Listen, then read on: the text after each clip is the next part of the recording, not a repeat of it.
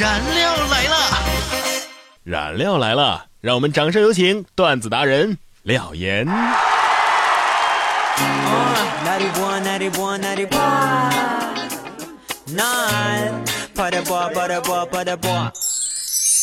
每天十分钟，开心两小时。大家好，我是廖岩。首先，我们还是进入到今天的廖岩廖语。动不动啊就好吃到炸，美哭了，萌翻了，笑死了，惊呆了。这整个人生就像是一场漫长的刘姥姥进大观园啊！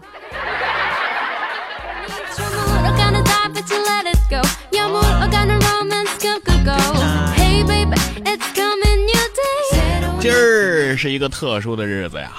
对呀，又开始上班了吗？什么呀？今儿是二月的最后一天了。哦，而且今天是二十九号啊。那又怎样呢？哎，今天是二月二十九号，哎，四年才会有一次的日子，好吗？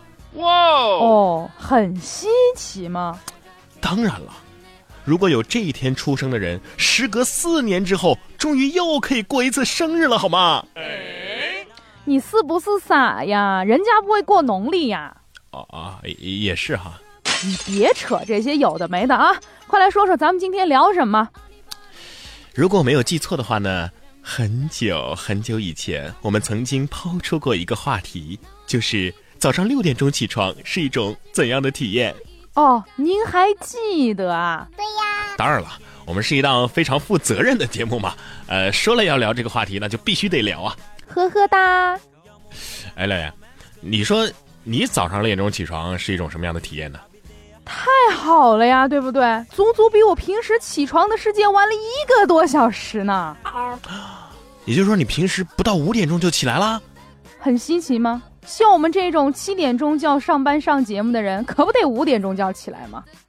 呃，可是同样是七点钟上班，为什么我我就六点半才起来呢？谁像你呀，爬起来就上班？我们可是要洗脸、刷牙、贴面膜、换隐形眼镜、化妆、选衣服、做头发的。嗯，那好吧，那我们就来听听听众朋友们都是怎么说的吧。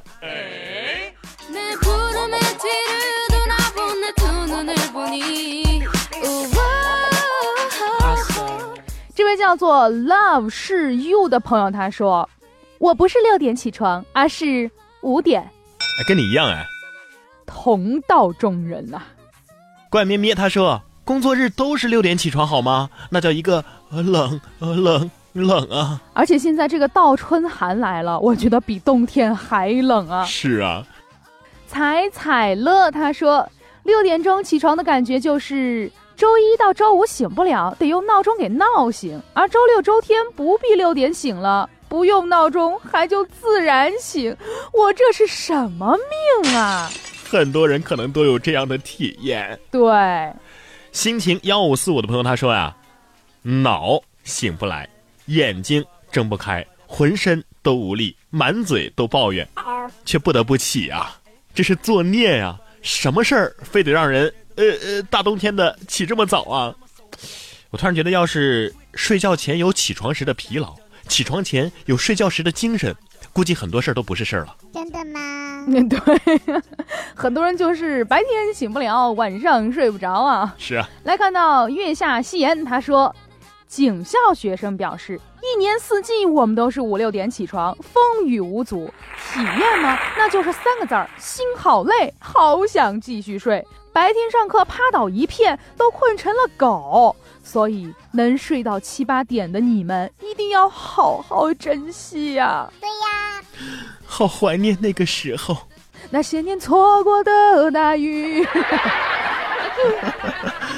这叫做压黑的朋友他说啊，说这个话题那是说到我心坎上了。我今年刚好大学毕业，以前如果是上午没课的话呢，那都是睡到十点十一点起来。现在工作了，最晚六点四十就得起来，呃，洗脸刷牙坐班车，班车七点就没有了。到公司呃七点半左右，四十左右就要进入工作状态，整体的时间那是相当的紧张啊。偶尔还会发现这种情况。啊，闹闹钟又响了。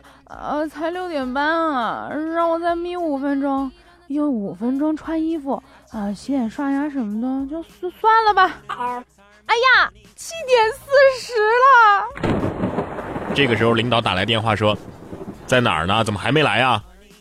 领导，我我今天拉拉肚子了，我一直在上厕所，还没来得及跟您说呢。啊，没事，那你今天请假吧，不用来了啊。啊，没没事，领导，我能坚持，我一会儿就过去。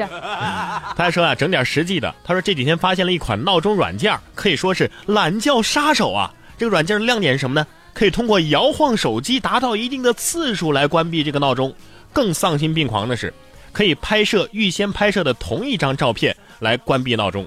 比如说，可以设定一个你家马桶的照片，那么你关闹钟的方式就是你得起床，然后跑去厕所，然后拍马桶，然后闹钟才能关掉。这个时候你还会有睡意吗？我会有的。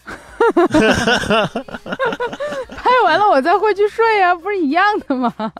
就当上了个厕所是吧？对啊，顺便起来上个厕所啊。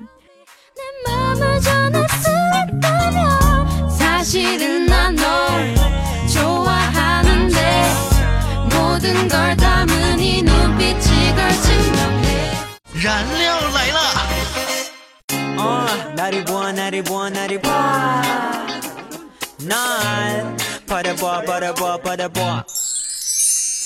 这位叫做大菠萝的朋友，他说啊，我从小就养成习惯六点钟起床了。告诉你，没啥感觉，到点儿我就醒了。拉开窗帘的时候，我还超级开心。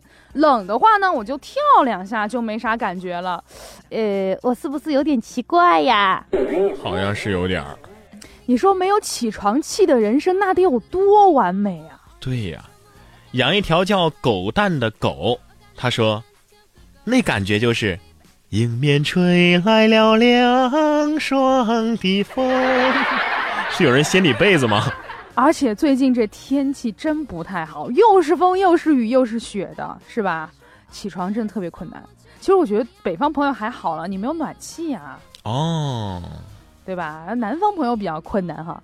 来看到东张西望，他说闹钟五点十分左右响，然后呢很痛苦的翻个身，开灯，喝一大杯水。接下来呢我会放点音乐，听完几首歌之后呢人就完全清醒了。五点半起床，因为呢已经习惯了，所以也不是很困。何况呢冬天早上室内是挺冷的，不过几乎每天心里都会想。